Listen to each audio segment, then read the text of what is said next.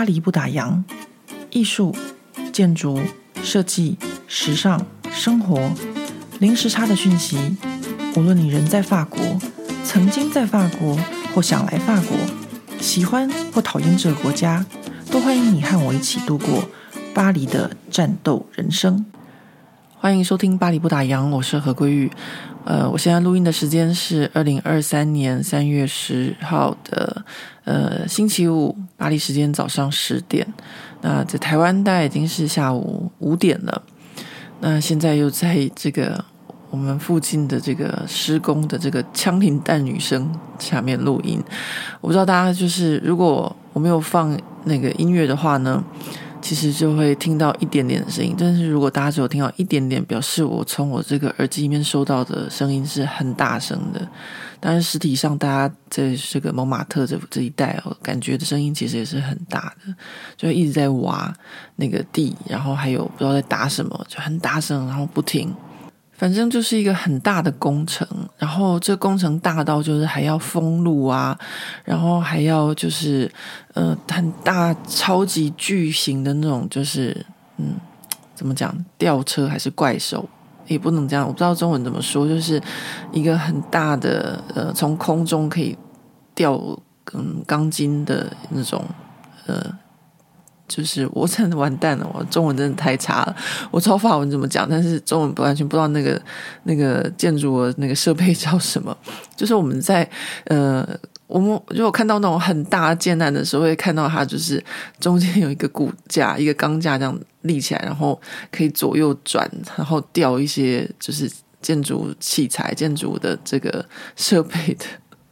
完了，我好险，我有录 Podcast 或是做 YouTube，不然的话，我真的。平常生活中太少使用中文在沟通，然后完全没有这个智慧了。好，反正就是一个很大的工程。然后，嗯，因为在法国要就是做这种工程是非常麻烦的。你要跟巴黎市政府要申请这个建案的过程就很难，就你的所有的建筑法规、你所有的东西文件，然后你的不管是外在啊、内在，全部都要通过这个巴黎市政府的审核。那他们就是有这个限制，就是建案的一个条款，就每年可以发多少执照。所以，我对于就是我们现在听到这个震天声音的这个工程，就让我觉得很震惊的原因是因为，哇，这个肯定就是真的是砸非常非常非常多的预算，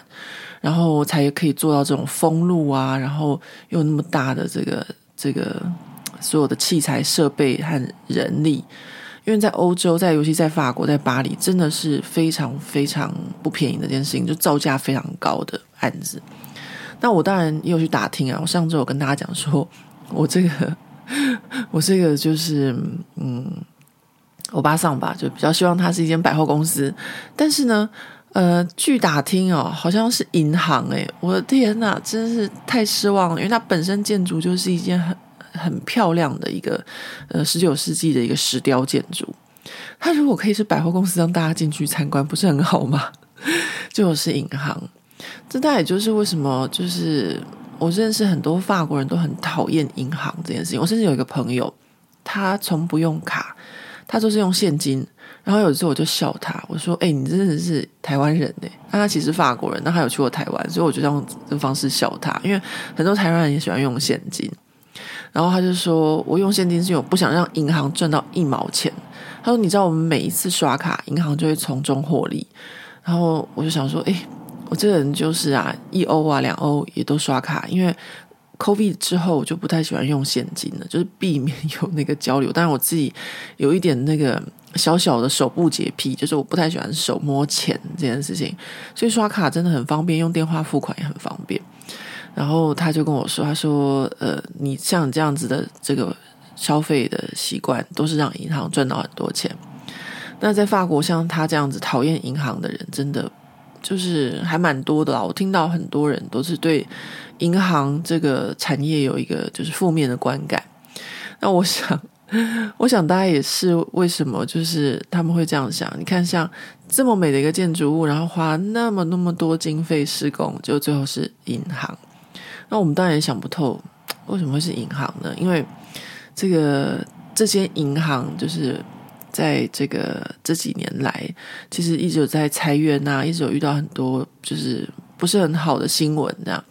那因为这个银行就在我们家附近，我们常常看到这个 人去楼空，然后之后又来一票人，然后又人人去楼空，然后又来一票人，所以我就常常搞不懂到底怎么回事。这个银行的体系，那我后来有这个巴黎不打烊的读者就跟我讲过，说他就是在法国的银行界上班，然后就觉得就是嗯，就是很辛苦吧，然后明争暗斗啊，或是抢业绩啊，或是这些奇奇怪怪的事情，就没有那么容易啊。好，所以。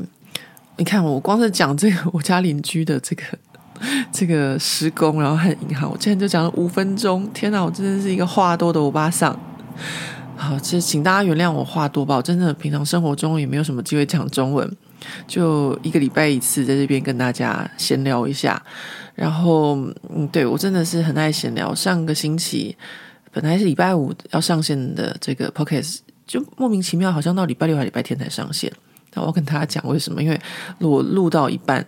然后我就看到，哎，时间到了，我必须要去做我的那个泰式按摩。因为我的手臂，虽然我手臂已经好到百分之九十五了，但是我只要一有压力的时候，我就可以感觉到我的手臂这个，就是他好像在跟我讲说，哎，你太累喽，嗯、呃，哎，你好像就是需要休息哦，哎，你需要放松一下哦。我就手臂会跟我讲话的感觉。所以我上礼拜就时间到就赶快去，就是我的这个泰式按摩。那在法国跟在台湾不太一样，就说在台湾呢，如果你迟到了，反正我按摩就是给你算钟点费，他就会给你做好整点。但是在法国呢，不是像这种的这个约，如果我是约十一点开始按摩，那我必须要在十一点嗯前就到。为什么呢？因为我要脱衣服，我要脱鞋子啊什么的。因为呢，他的按摩时间是从十一点整开始算。如果你十一点才到，之后你什么上厕所啊、脱衣服啊，然后什么呃这些哩哩啦杂的时间啊，就是他都会算在就是十一点你的按摩时段，所以你就必须要就是准时到。那很多在这个就是。服务业哦，在法国都是这样子，所以跟台湾很不一样。所以我就觉得台湾的服务业真的是蛮辛苦的。比如说你遇到 OK，他迟到或什么的，那你就影响到你下一个行程。所以，呃，这边跟大家分享一下，就是呃，如果我们去台湾，比如说你要跟人家约好啦，去弄头发，或是要去按摩，就是最好还是不要迟到，还是要尊重，就是帮我们服务的人。那我上礼拜就是跑去做了泰式按摩。那我这个啊，我真的要是每次都要感谢这个泰国的按摩师傅。我真的每次都觉得哇，怎么会运气这么好？就是会有人把我的身体就是当成是一件很重要的事情在对待。那为什么这么说呢？就是因为我上个星期去按摩的时候。其实呢，我就是最近工作又开始压力有点大，然后又开始有点腰酸背痛这样子，然后加上这个严重的落枕。哦，严重落枕原因是因为后就是我另一半把我的枕头拿去用。他为什么把枕头拿去用呢？啊，我要解释一下，就是呃，我另外一半他睡觉呢，就是喜欢把他的枕头。折来折去，凹来凹去，就是他是侧睡，然后他就把他枕头就是折来折去，然后放在他的肩膀下脖，然后手臂上，就很奇怪的一个睡姿，我也不知道怎么讲，就他把他的枕头凹成一个形状，然后放在他的这个耳朵下面这样子，所以他的枕头的寿命都不长。但是我呢，我睡觉的时候，其实我的睡姿是很固定的。那说到这个睡姿很固定的原因呢，就是因为我以前国中的时候是念那个外双溪的卫理女中，那这个所学校呢，呃，又是一所老实说叫做女子军事学校吧，就是因为住校，然后就是不能吃零食，然后有很多严格的校规，尤其是在宿舍。我们每天早上起床之后呢，都要把这个棉被收到衣柜里，然后把这个床单用衣架铺平，就是大家床单颜色都是一样的，然后枕头都朝一个朝同一个方向，然后呢，一那个床垫就是上面的床单，呃不能够有皱纹，然后呢椅子还要对齐桌缘，然后毛巾还要挂在衣毛巾架上面，然后两侧要对齐，反正就是像就是男人当兵一样。那我国一的时候就去念这个学校，那刚开始的时候就是苦不堪言，因为谁睡觉的时候不会就是翻转翻身啊？那那个就是床单就会很容易乱七八糟。那我们那个时候的床单哦，不是像就是现在这样，因为我们是睡上下铺，然后呢，这个上下铺也不是就是床垫，就是那种呃，你不要说什么。什么记忆床垫啊，也不要说什么独立桶，都不是，它就是一块海绵。然后呢，床单就是一块布包着这个海绵。那这个布也没有比这个海绵大多少，所以你刚开始的时候，你可能动一动的那个布就乱七八糟。但是早上的时间就是真的很短，要准备去上课什么的，你哪有那个就是就是美国时间还可以再重新包那个那个床单，然后再把它全部弄到没有就是。皱褶的情况就是很困难的嘛，所以到后来我们大家都练就了一身功夫，就是睡觉的时候不会动，就是尽量，呃，我不知道怎么怎么讲诶，就是呃翻身也不会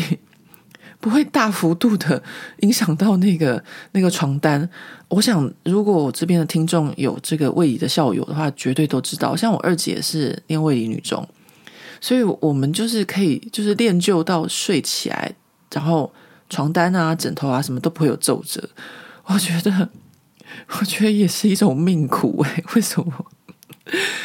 因为如果大家就是知道古代的这个宫女的训练的话，也是这样子的。就是古时候的宫女啊，她们就是睡一个大通铺，然后所有的宫女都要就是练习侧睡，你不能够仰睡，只有男人才能仰睡。然后呢，侧睡不能够怎样弄乱发髻还是什么，不晓得。然后就是睡姿也是要训练的。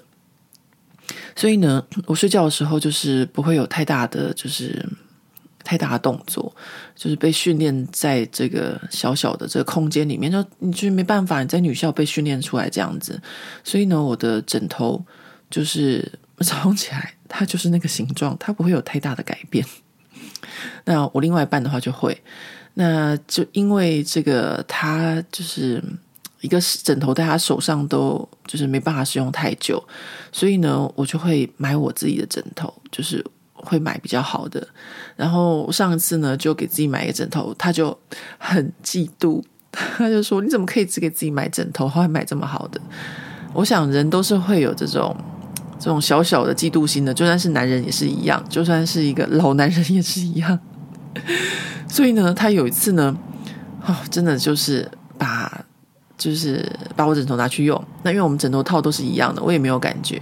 一直到我睡到落枕了，我才发现说，哦，这可恶的男人竟然偷用我枕头，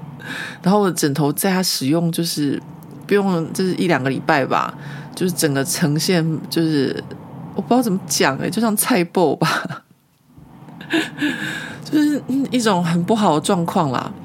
然后我就常常发生就是落枕啊，睡醒之后就脖子啊，然后肩膀都很不舒服。然后我上个星期去按摩的时候，其实我也不好意思跟按摩师傅讲，因为我觉得这是我自己的问题啊，就是可能需要热敷啊，然后什么什么这样。然后我就话话没有多说，我就躺下，就是面部朝下。那我这位泰国师傅他真的很厉害。他就帮我，就是从脚部开始按按按按，诶，按到我的腰的时候，他觉得我的这个腰不太对，怎么好像就是特别紧还是什么的？我觉得他们就是呃，常常跟身体工作，他们就可以感觉到说我的这个部位有一点问题，所以他就花了很多时间在处理我腰。然后呢，又诶，按按按按按，按到我的肩颈的部分，觉得诶，我肩颈部分怎么怪怪的这样？所以他又花了很多时间在处理我的肩颈，其实我都没有讲哦，我就没有说我落枕啊，然后我腰酸背痛啊，或者是什么，然后就他就按到我的这个手臂，左手臂，他就觉得说，哦，我左手臂好很多，所以他就比较少花时间在处理我左手臂，然后就花很多时间在处理我的腰和肩颈，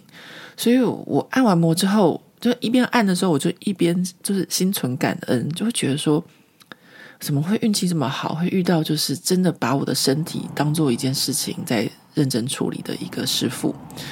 然后后来就更尴尬了，就是我不是讲了吗？我就是一个出门身上不会带现金的人，什么都是刷卡或是用电话支付这样。我想要给他小费，我现在没有钱。我真的觉得这种就是，呃，因为我们真的就是很感激对方的时候，觉得小费是一个呃表示我的感谢的方式。在欧美真的就是这样子，因为他就是拿他的固定的薪水，但我相信他的待遇也不会是非常的好，所以我常常就是在我想要表现就是我对对方的服务的感谢的时候，我会留下就是小费这样。那我这个习惯就是，其实我后来。去年或是之前回到台湾的时候，我也会有这种习惯。嗯，台湾的这个服务人员都很惊讶，因为可能台湾没有这个小费的习惯。然后有一次在餐厅，然后那个服务生还追出来说：“啊，小姐，你的找钱忘了拿。”然后我就跟他说：“我说哦，那是给你们的小费，就是非常感谢你们，就是很尽心尽力的在招待我们。”然后对方就很不好意思的，就是呃，把这个小费收下。其实我真的觉得，就是说，呃，我会常常就是觉得我自己何德何能，然后我只是就是去吃个饭呐，或者我去按个摩，然后对方就是非常的就是已经超出了那个部分在服务的时候，我都会就是心存感谢这样。但我想我这样的态度可能跟很多台湾的消费者不太一样，因为我发现很多我台湾的身边的亲朋好友，就是很多朋友都会讲说啊，那个餐厅的服务态度不好。那我觉得这可能是台湾的一个服务业的一个就是。就是他们也是很疲劳吧，就是说台湾的服务业常被就是呃高标准的要求，那很多朋友都会说哦，那间餐厅我们已经付到相对的价格了，但是却没有得到相对的服务。但是我的话，我常常就会在去吃饭的时候，我比较着重的是我口中吃入的餐点的味道，就是说他可能。呃，服务好或不好，当然服务好是加分，但他的服务不好，那是服务生的问题，跟厨师本身是无关，和这个食物本身是无关的。那当然，服务好的时候，这是为什么就会有米其林这件事情嘛？就是你的服务是让你更加分这一件事情。那当然就是呃，吃饭的时候的另外一个选择。然后我有时候去吃饭，主要就是选择我想要吃到好吃的东西，而不是为了服务而去。当然，有人就会觉得说服务是更重要的。好啦，我这边就只是跟大家就是分享一下这个国情的不同。就是如果你来巴黎，觉得啊，为什么服务态度那么差或什么的，其实呃很简单，就是法国人觉得服务生他也是人，就是他在服务生之前，他事先是一个人，所以服务生的工作只是他的吃饭的一个工作而已，但不是说他因为这个行业他就必须要卑躬屈膝，他就必须要什么都听你的这样子。呃，所以就是反正呃，我 碎碎念一下这样子，就是为什么会呃在法国住久了之后，觉得有人对我做出很好的服务的时候，我就会觉得心存感谢，然后觉得自己运气很好。好，讲的真的很多诶，嗯，我现在觉得我们每个礼拜都要录制 Podcast 这件事情，让巴黎不打烊的 Podcast 变得就是。内容很松散，然后没有很精致，没有很怎么讲，结构没有很很清晰，变成是一个闲聊的 podcast 节目。呃，我当然有一些读者，有些听众，然后有在这个 Apple Podcast 上面留言给我，就说，嗯，他们觉得这样闲聊也是 OK 的，这样子，大家就是会听我在这边就是碎碎念，然后讲一些呃，或者抱怨也有这样。然后真的很感谢大家愿意听我这样子，就是一个我要说我是一个孤身的那个台湾人在法国嘛，也不是，因为我毕竟也是有家庭。但是我真的要说，就是大家真的就是我的聊天和讲话的对象。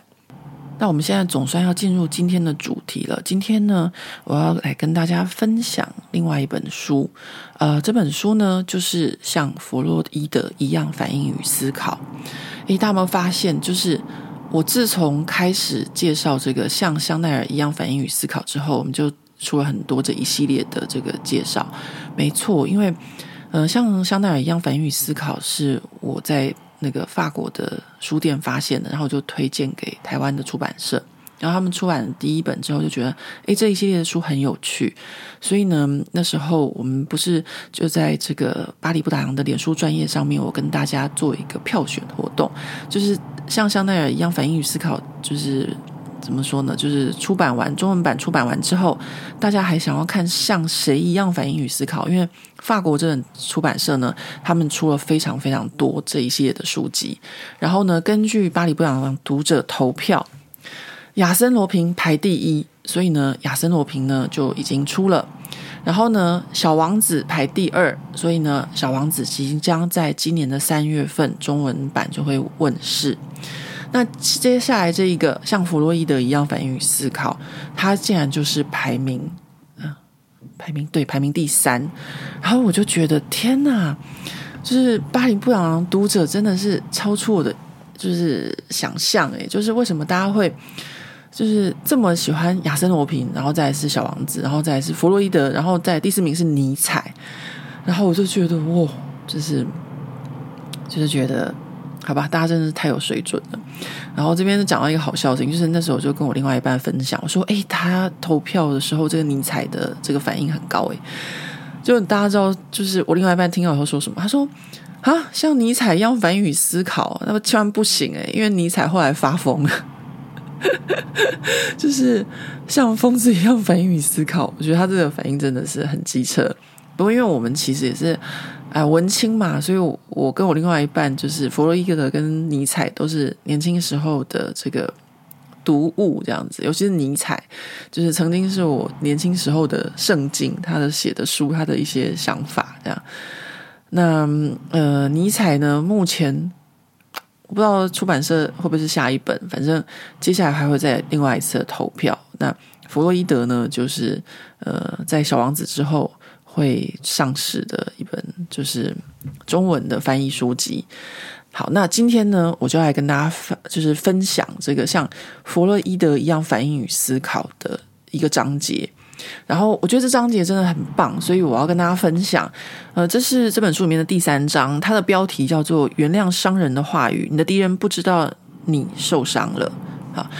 我觉得光这标题就呃很值得去思考。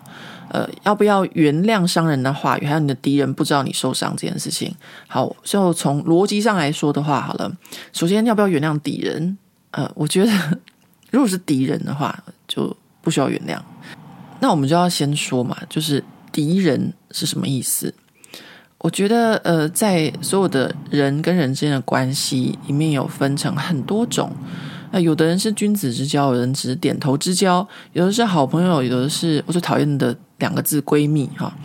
那有的是邻居，有的是家人，有的是朋友，反正就是有分很多很多种。但是呢，最就是清楚的就叫做敌人。敌人呢，就是他是会伤害你的人。那他的任何的一件事情，他都是不是善意的，这种我们才会叫敌人，或他是恶意的。他的目标就是要伤害你，他的呃所做的一切都是你的敌对的相反，不然的话，就不叫做敌人。那这种敌我的观念哦，我其实是。慢慢慢慢在国外，然后生活，然后还有看到很多事情之后，我才很明显的就是，如果你要当我的朋友很好，但是如果当我的敌人，那就是另外一件事情了。就是 当然，我想这个是欧美教育的一个很重要的一件事情。就我现在常常觉得说，以前我会觉得说啊，呃，中国人可能也是朋友。但是我现在就要跟大家讲，就中国人以他们的政治的现在的情况，就不叫做朋友，叫做敌人。因为呢，你待会跟我说我们是呃兄弟姐妹，我们是什么呃血脉怎样怎样的的同时，你在就是呃拿着枪支对着我们的时候，这个不叫做朋友，这不叫做家人，这叫做敌人。只有会想要伤害你的人，就叫做敌人。OK，所以呢。只要说是敌人，这这个真的，我跟你讲，我觉得是我在法国学到的，就是只要是敌人，他就是你的、就是敌人。我在讲什么废话，就不是好人嘛。所以呢，这个章节它叫做“原谅伤人的话语”，你的敌人不知道你受伤了。如果我这边要讲一件事情，就是说，呃。我当然我会推荐这本书，但是我还是会讲它这里面的一些逻辑上面的一个问题点，就是我可以原谅伤人的话语，如果你是不小心讲的话啊，但是如果你是我的敌人，你绝对会知道讲出这句话你会伤害到我。所以呢，我会原谅伤害人的话语，因为你在不知道情况讲出来。但是呢，我不会原谅敌人所做的任何一件事情。诶，我这样跟大家讲，我们他突然间觉得这个巴黎地方妈妈很恐怖。不不，就跟大家说，这只是我们在这个国际场上打国际杯的一个基本的生存守则，就是敌人就是敌人。当然呢，还有一件事情哦，就是，呃，所谓的敌人，他不见得永远都会是敌人。有的时候呢，呃，我们说化敌为友，对不对？也是有可能的。但是呢，只要这个人他是把，就是他，不知道中文就开始突然间出现一个打结的状况，因为法文叫做 positionne，就是如果这个人他是设置在敌人这个位置的时候，你是不可能跟他有任何的，就是，嗯、比较好的互动的，但是如果这个人从这个敌人的这个位置上面解除的时候，那就是可以另外一件事情，就是说。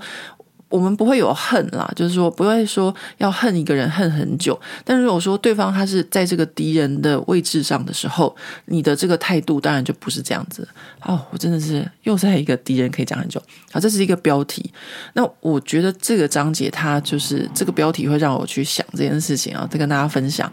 但是呢，它其他的内容呢，就是我觉得它主要讲的内容是值得我们去思考的。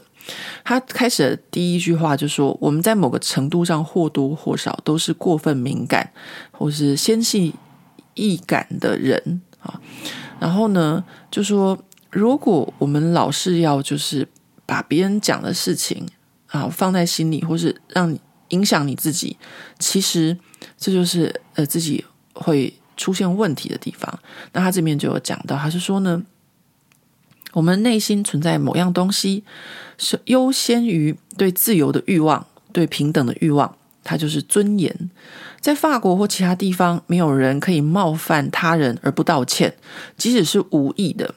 像欧盟基本权利宪章这样子一个沉甸甸的文本里面，最首要的就是尊严这个词汇，然后才是尊重他人。那这种对于尊严的要求，甚至可以在全球范围内都可以，我们都可以看得到，全世界都一样。对每个国家所做的这个价值观的排序调查，证实了就是所有全世界人对于尊严都是非常重视的。那我们经常受到冒犯，或是就是可能别人的无心之过、无心之言，然后就反应过度。那怎么样避免这样子的事情发生呢？那要如何解决呢？那弗洛伊德可不可以告诉我们什么呢？有没有办法找到方法呢？啊，就是我今天要跟大家分享这本书的原因，因为很有趣，他就讲。问题不在我们遭受侵犯，问题在于我们如何应对它。如果有解方的话，那存在于我们自身，而不在其他地方。然后作者在这边节录了一段艾比克泰德的一句话，叫做：“记住，侮辱你的不是对你恶言相向，也不是打击你的人，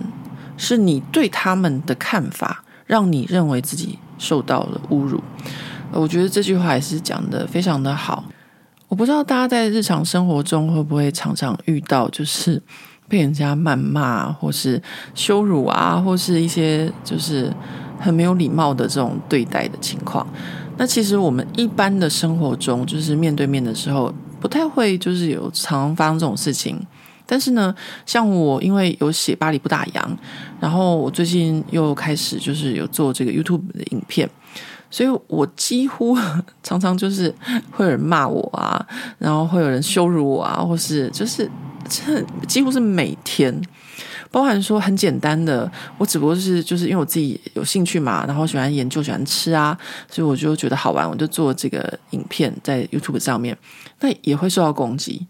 当然，我想这个台湾的美食圈是一个水很深的这个行业哦，当然我。没有在这个台湾的美食圈啦，但是呢，呃，受到攻击，我就知道说，哦，原来这是一个水很深的行业，然后我就是一个美食圈的小白素人，我凭什么去讲什么米其林的餐厅？我凭什么去讲就是法国的饮食历史？就是大家都觉得说，哦，你凭什么？然后你自以为你怎样？就是我想说，哪这么无聊啊？就是。没有什么啊，就是因为我喜欢，然后就是我知道，然后我觉得我自己做我有兴趣，然后我分享给大家。那当然就是我自己做开心嘛。那我发现一件事情，就是说，呃，这个世界上就是有在做事情的人，就是会被人家攻击的人。如果你什么事情都不做，你绝对不会被人家攻击，因为你什么事情都没有做。但是呢，你有在做什么事情的时候，就会成为那个被攻击的目标。为什么呢？因为你坐在那边，大家就看到了。所以，如果嗯换一个角度来想，你如果被攻击，其实还反倒不是一件坏事呢，对不对？所以我其实生活中是不会太在意这些黑粉啊，或是酸民啊，或是一些很恶意的攻击或什么的。我觉得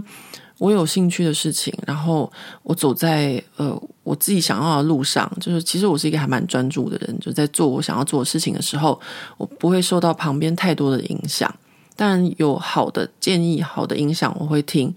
但如果是恶意啊，或是一些酸民或黑粉，那真的就不用去想太多。其实生活中就是真的一直会有像这样子的事情，这就是这篇文章一开头就讲的。诶，有些人他可能不知道他已经伤害你了。那但有的时候也有可能是因为我们自己的内心是很脆弱或敏感的，所以呢，最重要的就是要把自己练得很强大。那怎么样让自己变得很强大呢？我们再。继续读一下这本书的这个章节，它这章节里面他就让我们做一个测验，他是这样写，他说以下的情况可以当做假想测验，这里套用了伽利略的自由落体公式，他从来不会在比萨斜塔的顶端扔下铅球和纸张来比较两者掉落的速度，然后呢，他就写言语攻击情境一。你是男孩，你被说成娘娘腔、同志或小菊花，或其他任何令你震惊的事物。言语攻击情境二，你是女孩，你被说成婊子、荡妇、欲求不满，或任何呃其他令你震惊的事物，你的反应是什么？好，这边让大家稍微想一下。嗯，我自己也有想一下，我在想说，如果我是。十岁的时候我会什么样反应？或者我是十五岁的时候会什么样反应？还有我自己现在的话会什么样的反应？那我可能现在可以跟大家讲，就是如果现在被这样子讲的话，其实我不会有任何反应，因为我对这种辱骂什么都已经无感了。但如果是我很亲近的人，就是我现实生活中认识我的朋友或者亲人，他们这样跟我讲的时候，那我会去思考。但是呢，嗯，我不会，就是我很爱讲这句话，就是法文叫做 p o n l a d e t 就是抱着头烧，就或是不会太因为这种事情而抱着头烧这样。好，那书里面的解答他这样讲，他说：如果你成功以善笑把对手打发回他空洞的玩笑里，那么你可以跳过这一章。如果你的回答是类似“你给我滚，白痴”，那请赶紧阅读下文。很好笑，那就是说，本人其实可以跳过阅读这一章了，这样啊。但是呢，我这边还是要跟大家分享，因为可能有些人会很生气啊，就会说：“你给我滚，这白痴，这混蛋！”这样啊。那我就要跟大家分享。好，那还有一件事情，就是说，如果你成功以善笑把对手打发回他空洞的玩笑里，这是其实非常非常法式的做法。就是以前我女儿在学校曾经受到同学霸凌的时候，就是各种言语霸凌的时候，她老爸教她的方式都是用开玩笑的方式，就是很幽默的方式，然后把对方就是这个球就打回去。这是完全法式的做法，就是用幽默，然后用反讽的笑笑的这样讲，然后让对方觉得无聊，就让对方自找没趣。这个真的，嗯。也需要一种智慧，我觉得不是那么容易。那再来呢？他就说，呃，如果你会生气的话呢，就要赶快阅读下文。那我们来看一下，嗯、生气的话你该怎么办？他说呢，要不要失控是个好问题。然后你给我滚，白痴啊！其实应该是说，呃，滚，你这个混蠢蛋这样。因为这句话呢是，呃，法国前总统。尼古拉·萨科齐，他在二零零八年的时候呢，在这个巴黎的一个农业大展啊上面，他就忍不住就这样子很粗暴的回应一个拒绝跟他握手的参观者，人家不想跟他握手，他就跟他说：“这个混蛋，这蠢蛋，给我滚！”这样。那萨科齐那时候就是跟这个民众讲这句话的时候，哇，那时候真的就是法国。铺天盖地的报道，然后就是成为一个，好，好像我成为国际笑话，就是一个国家的元首这样子跟他的就是民众讲话，真的是非常非常的失礼，而且呢，也证实了这个人他的这个情绪哦，真的是非常的失控。好，然后呢，这个作者呢，他就说。他说呢，就是萨科萨科齐他不是唯一的一个会这样子。他说，呃，他说你可能会发现有很多人都很失言啊，比如说后来的总统欧兰德，他就是很爱说一些低级的笑话，然后说马克龙，他总是像这个上司一样，就是很爱训斥下属的这样子的说教，或者说川普也是会说一些就是民粹主义者的一些言论。那他就说呢，如果面对冒犯，你难以保持淡定的话，本章非常的适合你；否则的话，你可以跳过本章。嗯，好，我我想要面对冒犯，很多人都是很难以保持淡定的，所以呢，我们就继续读下去。呃，作者就说呢，每当我们对侵略行为，无论是言语还是行动上的这些行为反应过度的时候，我们都会发现自己有充分的理由这样做。那这可以解释成，就他举个例子，就是。花瓶的水滴出来了，就是这个瓶子呢，可能原本有很多的水啊，然后呢，满到它滴出来，就是中文的压死骆驼的最后一根芦苇，然后它就是用法文版叫做“花瓶溢出的一滴水”。那作者就继续写，他说，在这个让花瓶溢出的一滴水的故事中，弗洛伊德敦促我们不仅要检查最后一滴水，还要看这个花瓶里面到底装了什么，以及需要倒的多满的水位才足够高，也就是刚好在失控这个临界点。那如果呢，我们想要有效的面对冲击，就是最好要留意这两个层面。以萨科齐而言，最后一滴水很容易猜想。法国总统不断地生活在压力之下。当他来回奔走在这个农业展会的通道，被摄影机和麦克风追赶了几个小时的时候，他承受着更沉重的压力，因为这些农业商贩们正是传统上有利于右派政治选举的票仓。那这里呢，是就是攸关可以赢得或者失去成千上万潜在选票的地方。于是呢，这就成了他最后致命的一击。那对萨科齐来说呢，原先装在这个装满的花瓶里的东西，就是他的童年。他在他的后来一本这个回溯他生命少年时期的一本。自白书中提到这个过去的事情，就是他的哥哥呢更聪明、更强壮，而且呢做的一切都更加优秀。然而，这位哥哥呢却经常就是训斥小尼古拉萨科齐，对他不断脱口而出说：“你给我滚，这白痴！然后滚，你这蠢蛋！”那年幼的小弟弟就永远都处于劣势，尤其是在学校的课业上面。所以，此时花瓶内侧的薄膜承受的压力就越来越多，而且呢，越来越无法承受。最后呢，原本是作为缓冲压力的这个柔软的隔膜，就一再的吸收压力，最后变得过度紧绷。那对尼古拉萨科齐和我们所有的人来说，为了避免突如其来的暴怒，就是要试着减少花瓶里面这个膨胀的压力。如此一来，任何一滴水都不足以满到让我们大发雷霆。接着呢，我们就会发现，流心最后一滴水的存在是值得的。所以呢，书里面就写说，你的主要目标就是要减少一开始的压力，这是一个长期抗战。那他就写了一句话，叫做“生气就如同拿着一块炙热的炭扔向某人，但是烫伤的永远是自己。”这句话就是叫我们不要生气的意思啊。那接下来他就又写说，他说呢，因此我们先降低花瓶里的水位，再来处理最后一滴水。这是一项长期抗战，它不会立即见效，但是从长远来看是有效的。这关乎降低我们的内在压力程度。弗洛伊德向我们提供实现这个目标的两种方法。第一种方式，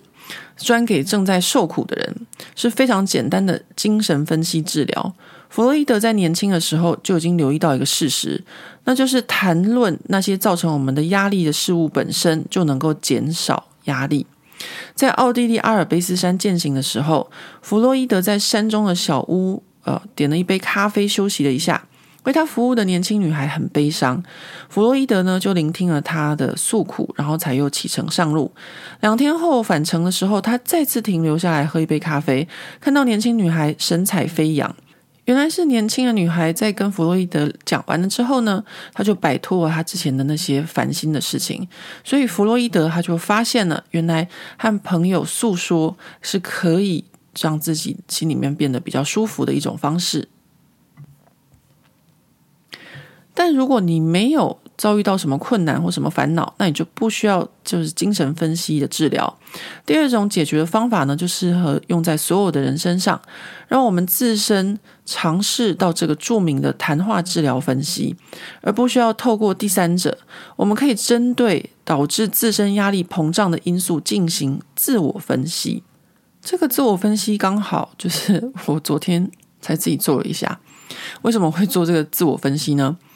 呃，是这样子的，就是我昨天一早又要就是七点半到我女儿学校去参加这个学校的这个期末会议，然后很多工作啊，什么很多所有的事情，让我就是昨天就前晚只睡了三个小时，我凌晨三点就起来了，就睡不着了，就很多很多的压力，然后我就帮自己泡了一杯茶，然后在桌子前面拿一张纸。我知道我自己有很多压力，然后我就把自己所有压力的来源全部写下来。我所有的压力来源就在于我的待办事项太多，就是工作上的啊、家庭上的，我把它全部写下来，大概二十几样。哇，这么多的事情，那怪不得我就是压力到到睡不好。所以我把所有的事情列出来之后，因为我又睡不着嘛，我就开始处理这是表单上历史的事情，然后一个一个把它们删除。那我现在今天就轻松很多了。那我就想说，呃，我做这件事情，可能就是书里面在讲的，就是要把自己的这个花瓶里面的水位降低。那在水位降低之后呢的第二个挑战，书里面就讲叫做减少最后一滴水的冲击。他说，你最危险的敌人就是你自己。他举一个很有名的例子，这个例子非常有名，就是希腊的悲剧《伊底帕斯》。呃，这个希腊悲剧《伊底帕斯》是我以前高一的时候的国文老师最爱讲的一个呃悲剧故事。其实我以前高一的时候因为念华冈艺校嘛，然后很多人都会对华冈艺校有很不好的印象，觉得这是一个没有在念书、爱玩的学校。可是我真的在华冈艺校度过很充实又很愉快的三年。而且非常多的文化，就是我小时候就是那个时期，就读了希腊悲剧啊、莎士比亚啊，然后还有中国戏曲啊，或者什么，就让我有很多很多的文化是，呃，我现在呃，如果大家说，哎，你为什么 YouTube 里面可以讲名画，可以讲小说，可以讲什么？其实很多就是从小时候就开始累积的，所以我不觉得华冈院校是一个很差的学校。那那时候的国一的国文老师，我们大家都记得，就他很爱讲伊底帕斯。那伊底帕斯的故事哦，在这个呃，像弗洛伊德一样反应与思考里面有写。那我这边呢，也跟大家讲一下。就简单来说呢，就是伊底帕斯呢，他就是呃，出生的时候，人家就说他会呃杀他的父亲，娶他的母亲啊，听起来就很可怕。所以呢，他的父亲呢，就把他就是打算把他给杀了，然后就派人就是把他带到森林里面要把他杀掉。可是呢，要杀他那个人就觉得。到到森里面看到他就是一个小婴儿，就很可怜，舍不得杀他，就把他抛弃了。抛弃之后呢，他就在另外一个国家被另外一个国家的国王和王后收养，然后就在那边长大。长大之后呢，他又听到人家跟他说，然后就有一个预言家就跟他说：“哦，你这人呢，就是会杀你的父亲，娶你的母亲。”然后他一听之后就觉得说：“天哪！”我怎么会发生这种事情？我不想要杀我的父亲，我不想娶我的母亲，我很爱他们。然后他就决定要离开他这个国家。结果他离开他国家到邻国的时候，就在一个三岔路口上。如果大家听到三岔路口，就是伊里帕斯的三岔路口，人生的三岔路口。我跟你讲，就是在这本这个像弗洛伊德一样反应与思考里面，他就写得很好笑。他说，在这个三岔路口的时候呢，就发生了这个西方文明上的第一起交通事故，就是呃，伊里帕斯他要往这条三岔路口某条路上面前进，在那条路上呢，就有一台马车，那他就不愿意后退让他过，然后两边呢就起了争执，于是呢，年轻气盛的伊里帕斯呢，他就拿刀就把对方给杀了，这样，然后杀了之后就继续前进，然后。前进之后到邻国，然后呢，就反正就是成为邻国的英雄，然后呢，就娶了那个国家的王后。那反正故事就是，结果他杀了那个交通事故的人，就是他父亲，他的亲生父亲，然后他娶的就是他母亲，也就是预言家讲，就就是发生这件事情。那我小的时候的这个国文老师，就是高一的国文老师，他就会讲这个伊底帕斯的时候，他就会讲说，呃，伊底帕斯他就是一个很固执的人，就是他就是一直在循环，所以他的人生才会变成是这样的悲剧。为什么呢？因为人家讲说他的命中注定就是要杀他父亲娶他母亲，然后他很固执，他他要跟命运对抗，于是他离开。那他离开之后呢，他就是。真的发生了这件事情，但为什么后来他又知道说他那个杀了那个三岔路口的人是他父亲呢？就是因为后来他不是到另外国家变成英雄，娶了王后，然后成为国王，在治理国家的时候发生问题，他就请了预言家，预言家就这样讲，他一直追问预言家，其实预言家他不愿意跟他说到底发生什么事情，但他一直问，因为他就是很固执，最后他才得知啊，这个他命中注定的事情，他还是发生了，然后呢，所以。才发生了，就是变成一个悲剧。那以前我的国文老师，他在着重的焦点就在于说，他的固执导致他的人生变成了世界三大悲剧之一。好，这是我小时候听到。但是呢，在这一本书里面，他讲的方向又是不一样。他说，如果我们回到故事的主线，该承担这场灾难责任的是伊底帕斯。大家都是讲都是伊底帕斯嘛，哦，因为呢。预言家就最早，他本来他的国家的那个预言家就跟他说，他会杀他的父亲，娶他母亲，但是没有跟他说谁是他的父亲，谁是他的母亲啊。然后这个伊底帕斯是一个很冲动的人，他就立刻做出反应，然后呢，他就马上把自己变成他自己的敌人。呃，所以呢。呃，这句话呢，就在讲说，只有自己才会是自己的。我觉得这个书里面的作者，他是用另外一个观点在看伊迪巴斯，那我觉得也是很有趣。他就在讲说，你没有搞清楚的情况下，你就把自己变成自己的敌人了。所以呢，这个就是花瓶的那个最后的一滴水。在书里面，作者就提出了曼德拉、甘地还有耶稣或是佛陀的例子。我这边大概讲一下，就是以耶稣来说好了，就是最有名的就是你打我左脸，我再把右脸给你打，而不是用一种很呃愤怒或者很激动的方式回应。那他这边呢，作者就是用弗洛伊德的方式来跟大家解释。弗洛伊德说：“我们不是自己的主人。”那书里面作者就跟我们说，他说，如果你知道这个反应过度哦，它其实是很不理智的事情，而是你自己内部的失衡的时候，那你就有可能有办法去控制那个最后的那一滴水。那这边很有趣的一个想法就是，弗洛伊德讲，就是我们不是自己的主人，就是你以为你自己很了解你自己，但其实你并不是真的知道你自己这件事情。那这是弗洛伊德的学说。那作者他就在书里面就举了这个柯白尼，告诉我们说，哦，地球不是世界的中心。然后还有就是达尔文，就是也是告诉我们说，我们以为就是说人类就是主宰一切。那达尔文告诉我们说，不，其实不是，我们只是动物在一连串演化的最后的结果。我们不是创世的中心，我们是在末端。那所以呢，他就是说，我的弗洛伊德也跟我们讲说，其实呢。你不要以为你自己都知道你自己，其实呢，很多我们做了很多事情，不是有意识，不是用理智在决定，而是无意识的力量在推动着我们。好，那我来帮这个章节做一个这个总结吧。就是我在读这章的时候呢，我都会有一种感觉，就是